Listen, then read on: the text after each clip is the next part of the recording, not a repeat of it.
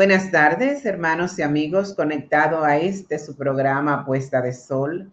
Aquí agradecida de Dios por volver a estar en esta pausa especial para introducir la lección de escuela sabática. Agradecida de estar de nuevo acá, eh, de que nuestro Dios haya considerado devolver mi salud para poder compartir con ustedes este momento. Estamos ya entrando a la lección número 4 de esta nueva guía de estudio donde estaremos viendo la muerte y la esperanza de todos nosotros.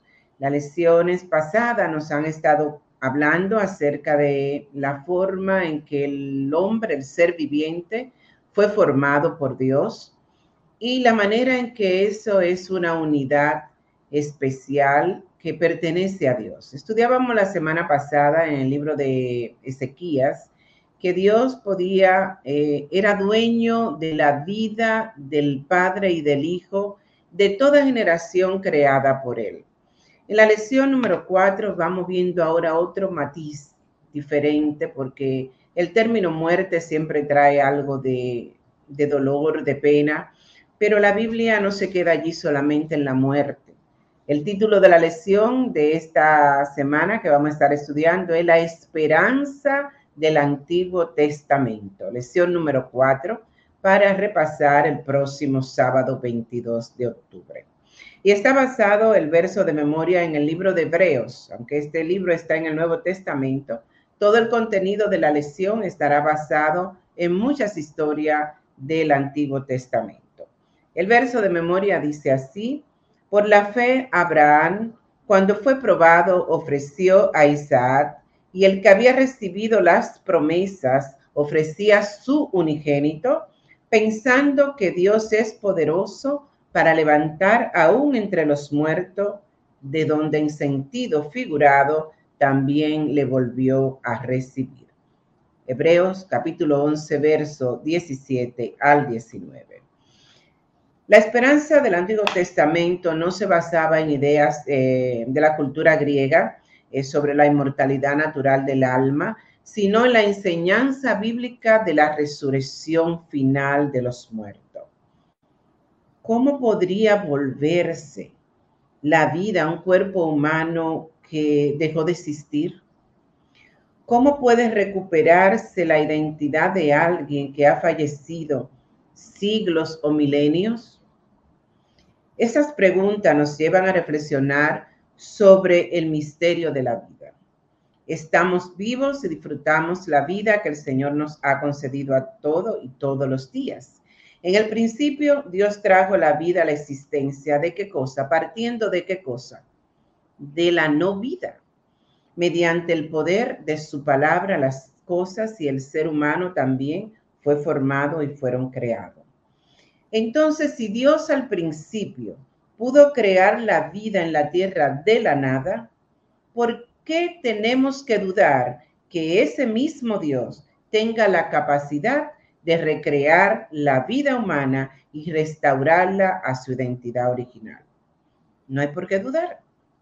Esta semana estaremos reflexionando sobre el desarrollo de la noción de la resurrección final en épocas del Antiguo Testamento, con un énfasis especial en las declaraciones de ese personaje maravilloso de la Biblia, Job, y de algunos otros eh, profetas como Isaías y Daniel.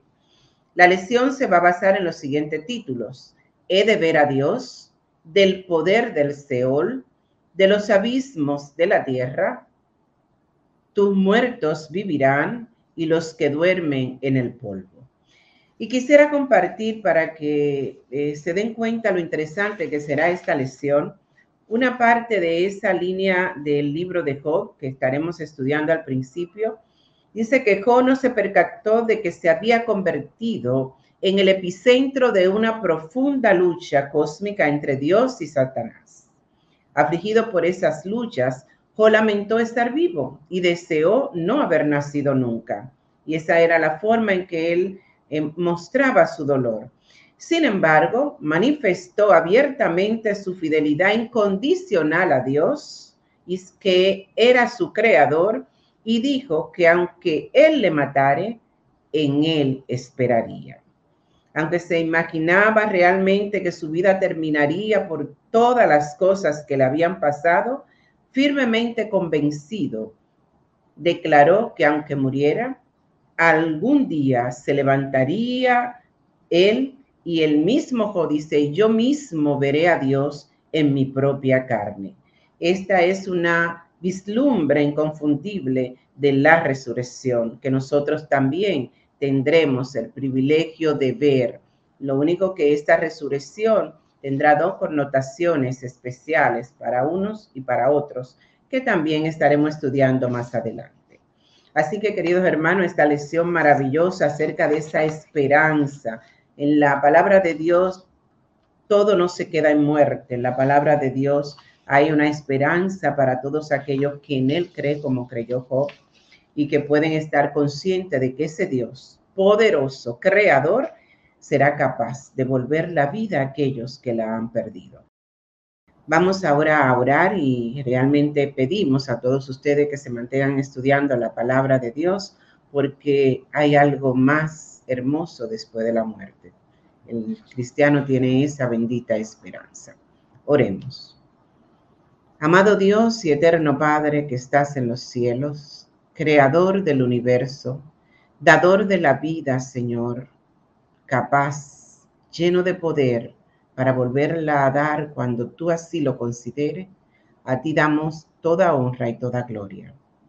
En este día, Señor, que nos ha permitido disfrutar este sábado más, de estar en comunión contigo, de estudiar tu palabra, de compartir, Señor, con otros, pedimos que nos permita seguir en tu compañía durante esta nueva semana. Danos luz en el caminar, danos fuerza en el andar, Danos, Señor, seguridad en cada una de las situaciones que podamos vivir. Ayúdanos a entender, mi Dios, que tus promesas son fieles y verdaderas. Bendice, Señor, cada familia que te sigue cada día. Bendice a nuestros amigos y a aquellos que están interesados en conocerte. Que tu palabra sea en ellos, Señor, como una luz en el camino. Te pedimos que esta semana la salud, el bienestar nos acompañe. Y si por algo tenemos que pasar, mi Dios, que tú nos asegures que los santos ángeles y que tu promesa de estar con nosotros estarán ahí para cumplirse. Sea tu nombre, Señor, glorificado por siempre. Muchas gracias te pedimos en el nombre de Jesús. Amén y amén.